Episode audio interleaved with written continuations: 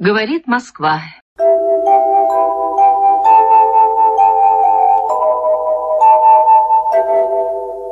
Bonjour, j'ai le plaisir de recevoir aujourd'hui Jean de Glignasti, directeur de recherche à l'IRIS, ambassadeur de France à Moscou de 2009 à 2013 et auteur en début d'année de Petite histoire des relations franco-russes, publié par notre observatoire aux éditions L'Inventaire. Jean de Glignasti, bonjour. Bonjour.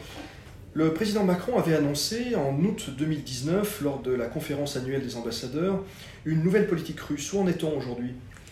Une force est de constater, euh, pas très loin. En fait, la France a été prise dans une contradiction qui est son désir réel de normaliser les relations euh, avec la Russie et de sortir de l'impasse ukrainienne, et la priorité qu'elle accorde à la construction européenne, au dialogue avec l'Allemagne et à un minimum de consensus au niveau des Européens. Alors, par exemple, cette idée qui est une idée pleine d'avenir, euh, et j'espère qu'elle ne le restera pas trop longtemps, c'est l'idée d'une architecture de sécurité euh, en Europe, de sécurité et de confiance. Euh, la France, compte tenu de cette priorité qu'elle accorde à l'Europe, a tenu à consulter l'Allemagne, ce qui est normal, mais ensuite à obtenir un minimum de consensus de la part des 27 qu'elle n'a pas obtenu. Donc en fait, cette idée qui est pleine d'avenir est restée un peu en rade, si je puis dire. Et c'est un peu comme ça sur euh, l'ensemble des dossiers.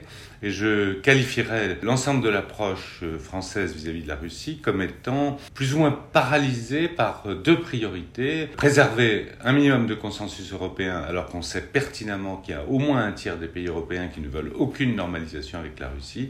Et d'autre part, rentrer dans le, j'allais dire, dans le fil de l'histoire de la politique étrangère du général de Gaulle et établir de bonnes relations avec la Russie. Le ministère russe des Affaires étrangères euh, a publié récemment des éléments de correspondance diplomatique avec l'Allemagne et la France à propos du processus dit de Minsk sur le Donbass. Euh, quelle place occupe le dossier ukrainien dans le blocage que vous venez d'évoquer entre Paris et Moscou?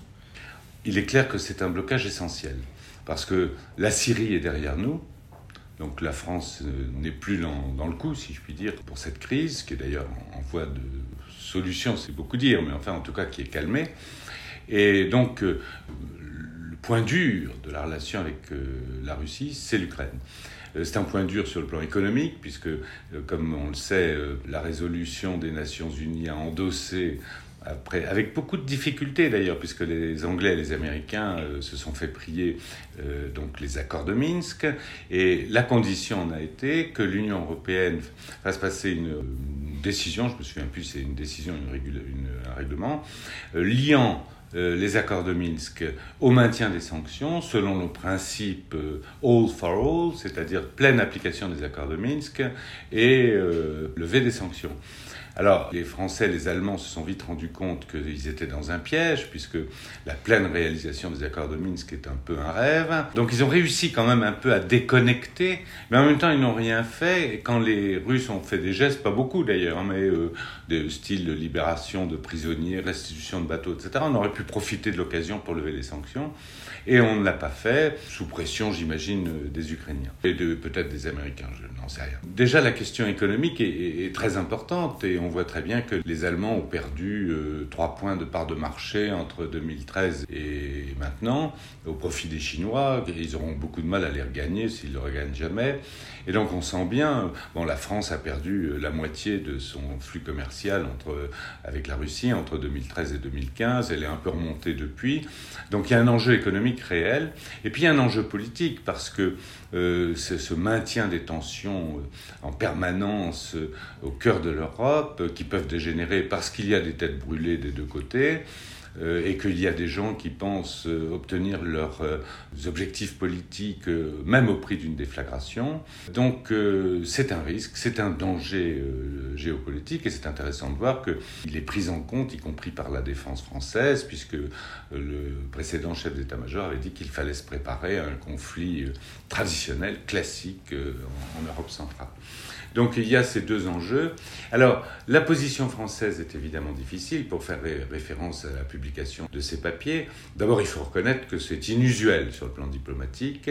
Euh, on ne publie pas ce genre de correspondance. Depuis Lénine finalement. Ah, je ne sais pas si c'est depuis Lénine, je pense que ça a dû arriver de temps en temps quand même. Mais le moins qu'on puisse dire, c'est que ça n'est pas dans les usages diplomatiques.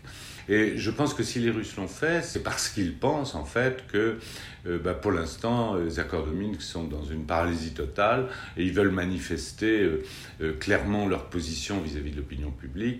C'est en quoi d'ailleurs ça a peut-être marché pour la Russie, mais en Europe, on n'a pas parlé de la substance de ces échanges. Euh, je n'ai pas vu dans les journaux. Que disent ces échanges? Ben, Globalement, ils disent que les Russes ne veulent pas d'une réunion euh, au sommet du groupe de Minsk parce qu'ils considèrent que cette réunion n'a pas de sens dans la mesure où il n'y a pas de progrès et acté qui, qui pourrait faire l'objet de résultats publiés d'un tel sommet. Et finalement, euh, donc ce sommet n'a pas beaucoup de sens.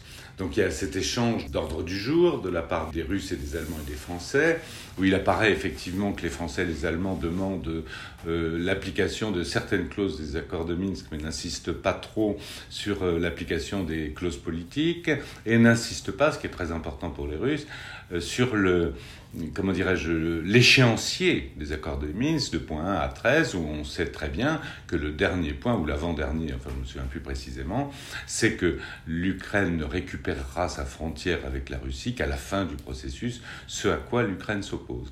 Donc euh, si on veut résumer globalement, on voit bien que dans, au sein du groupe de Minsk, l'Allemagne et la France soutiennent plutôt le point de vue ukrainien et qu'on demande à la Russie de faire euh, preuve de souplesse dans le mode d'application des accords de Minsk, ce que les Russes ne veulent pas faire. Alors je ferai une remarque quand même, il est clair que les accords de Minsk, les Ukrainiens n'en veulent pas, ils l'ont dit à plusieurs reprises, en tout cas pas tels quels, alors que les Russes, il y aurait plutôt intérêt, puisque ces accords de Minsk ont été signés à un moment où l'Ukraine était en position de faiblesse, elle avait perdu la bataille de Depaltsovo, et donc euh, ils ont signé ça un peu à leur corps défendant, euh, Poroshenko. Et finalement, euh, eux, ils ont des raisons de ne pas en vouloir. Alors que les Russes euh, ont obtenu des clauses euh, pour eux très intéressantes, à savoir la réintégration de Donetsk et Lugansk dans le système institutionnel et constitutionnel ukrainien au prix du maintien d'une forte autonomie, ce qui veut dire en fait que ces deux provinces auraient une influence très forte sur la politique étrangère, sur le déroulement institutionnel, la vie politique euh, en Ukraine, et ça les Ukrainiens n'en veulent pas, or c'est dans l'intérêt des Russes. Donc j'ai tendance à penser que les Russes peut-être pourraient faire un effort pour donner une chance à l'application des accords de Minsk, ce que pour l'instant ils ne font pas trop. L'Ukraine n'est pas le seul problème, euh, n'est pas la seule pierre d'achoppement dans les relations franco-russes, loin de là, il y a également l'Afrique. Est-ce que les tensions que l'on observe euh, à propos de la République centrafricaine et plus récemment à propos du Mali vous étonnent? Et qu'en pensez? Je crois qu'il faut séparer les deux questions, parce que la République centrafricaine, la France s'en est désintéressée. Et euh, le paradoxe est que euh, la Russie et la France ont fait voter ensemble euh, une résolution créant une exception à l'embargo sur les armes en faveur du gouvernement République centrafricaine. Et là, évidemment, les Russes se sont engouffrés dans la brèche. Et les Français se rendent compte que finalement, peut-être que la République centrafricaine, c'est peut-être plus important qu'il n'y paraît. Et donc il y a un réajustement des politiques, mais là on ne peut pas en vouloir aux Russes d'avoir profité d'une occasion qui leur était offerte euh, par la France elle-même. En ce qui concerne le Mali, c'est tout à fait différent. Parce que le Mali, ça touche la sécurité de la France. Et là, nous sommes sur un sujet extrêmement sensible, qui est à la fois sensible en termes de politique intérieure, puisque une partie de l'opinion s'interroge sur le bien fondé de la poursuite de Barkhane, de l'opération militaire française, et ça touche euh, au rôle de la France en Afrique, c'est-à-dire la politique euh, étrangère euh, africaine de la France, qui commence à devenir sensible aussi d'ailleurs dans l'opinion, puisqu'on voit les progrès des Turcs, des Chinois, de beaucoup de pays et de la Russie, et que la France parfois le ressent comme une agression. Pour dire les choses, si les Russes finalement laissent partir Wagner euh, au Mali, ils se heurteront à beaucoup d'hostilité. Ça sera considéré d'abord comme un geste d'hostilité vis-à-vis de la France. Ça ne sera pas très bien vu euh, par la CDAO, euh, la communauté des États d'Afrique de l'Ouest, et par la partie des États africains qui a gardé quelques distances avec la Russie, sans parler bien sûr du monde occidental. Donc il y a là, je dirais pas une ligne rouge, parce qu'on n'aime pas utiliser ce terme euh, en matière diplomatique euh, parce qu'on sait que les lignes rouges sont faites pour être euh, traversées. Mais il y aurait ici un geste d'hostilité très clair à l'égard des intérêts français. Et comment l'expliquez-vous? Les Russes perçoivent que sur un dossier qui pour eux est très sensible, l'Ukraine, la position française est plutôt plus proche de celle de l'Ukraine. Et donc, euh, ils ont constaté que nous n'étions pas sur la même ligne, ni en... Libye, on a été un moment sur la même ligne quand on a défendu discrètement pour la France, euh, moins discrètement pour la Russie, euh, le maréchal Haftar. Mais enfin, maintenant, à nouveau, nous sommes sur des lignes un tout petit peu différentes. En Syrie, bien entendu, nous étions sur une ligne de quasi-hostilité proclamée. Donc, en fait, sur tous les dossiers internationaux, les intérêts de la France, en tout cas tels qu'ils sont présentés par l'appareil politique, euh, se sont toujours opposés aux, intérêts russes. Donc les Russes euh, ont tendance à tout mettre sur la table et à dire ben, on n'a aucune raison de ménager la France au Mali. On se souvient que la France avait exprimé le souhait euh, lors du Conseil européen de juin dernier, et alors que venait de se tenir le sommet Poutine-Biden, émis le souhait de voir l'Union européenne renouer le dialogue politique à haut niveau avec Moscou. Est-ce qu'il faut s'attendre, selon vous, à des initiatives de Paris en direction de la Russie lors de la présidence française de l'Union européenne qui débute euh, le 1er janvier 2022 Pour répondre directement, je crains que non. Je crains que non parce que la présidence française effective sera de l'ordre de trois mois, inférieure à trois mois puisque nous sommes dans la période électorale. En plus, le gouvernement allemand euh, n'aura pas pris ses marques. Le nouveau gouvernement allemand n'aura pas défini ses lignes directrices. on sait que ça va faire l'objet de discussions très sévères, notamment sur Nord Stream 2. Donc en fait, euh, comme la France a décidé, ce qui peut se comprendre, de ne pas prendre d'initiative seule et de se concerter avec l'Allemagne, donc en fait, il ne se passera rien. En tout cas, selon toute probabilité. Il ne faut jamais dire jamais et euh, garder un peu d'espoir, parce que les événements peuvent s'accélérer, peuvent changer, peuvent nécessiter peut-être des, interventions diplomatiques plus marquées. Mais la probabilité, c'est qu'il ne se passe pas grand-chose. Ce qu'il faut dire aussi, c'est que cette réunion euh, qui avait été demandée par l'Allemagne et la France un sommet des 27 et avec euh, le président Poutine, sommet qui est prévu en fait par euh, l'accord de 1997 qui est un peu dans l'ordre des choses. En fait, ce qui est prévu par l'accord de, coopération et de partenariat, c'est un sommet Europe-Russie au niveau du président du Conseil européen et du président de la Commission. Enfin, l'élargir n'aurait pas été absurde, ça aurait marqué la reprise du dialogue au plus haut niveau. On s'est heurté à une opposition massive de plus d'un tiers d'États membres et on s'est incliné, en fait. Alors, le président euh, français a dit euh, Mais je n'en pense pas moins et je me réserve la possibilité de prendre des initiatives. Mais malheureusement, je ne pense pas qu'il ait le temps matériel, surtout en période préélectorale. Les perceptions mutuelles jouent un rôle important dans les affaires internationales. Quelles sont-elles entre la France et la Russie? C'est terrible à dire, mais du côté français, en tout cas, de, disons, de l'État profond et du gouvernement, euh, la Russie est perçue comme un avatar de l'Union soviétique, hein, pour schématiser grossièrement. Et du côté russe, euh, maintenant, la France est perçue comme euh, le énième membre de l'Alliance Atlantique. Euh, depuis la rentrée de la France de l'organisation intégrée, la France n'a plus ce traitement privilégié, un peu privilégié qu'elle avait du temps où la France ne faisait pas partie de l'organisation intégrée et à qui on faisait crédit d'avoir une certaine marge d'autonomie par rapport à l'Alliance Atlantique. Donc, en termes d'image, la situation ne peut pas être pire. Alors quels sont, en dépit de, ces difficultés, de ces problèmes, les points forts et les motifs d'espoir dans la relation bilatérale?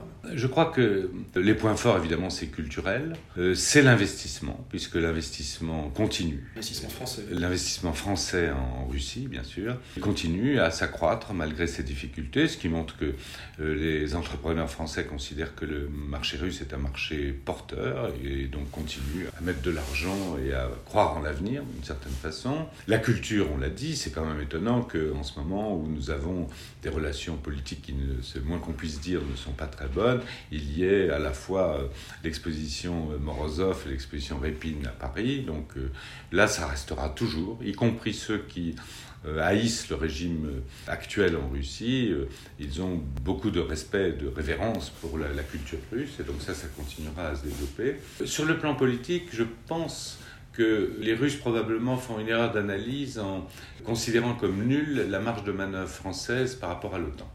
Je pense qu'il y a dans le gène de la diplomatie française euh, la volonté, quelque part, c'est un héritage du gaullisme, d'avoir une relation et un dialogue assez riche avec la Russie. Pour l'instant, comme je l'ai dit, c'est un peu paralysé à la fois par les événements, par euh, un choix européen qui pour l'instant paralyse. Mais je pense que les Russes, euh, au fond d'eux-mêmes, savent que la France a quand même une petite marge de manœuvre et qu'elle pourra, à un moment ou à un autre, être un acteur déterminant dans la normalisation, à supposer qu'il la, la souhaite, de la situation euh, en Ukraine et dans le centre de l'Europe.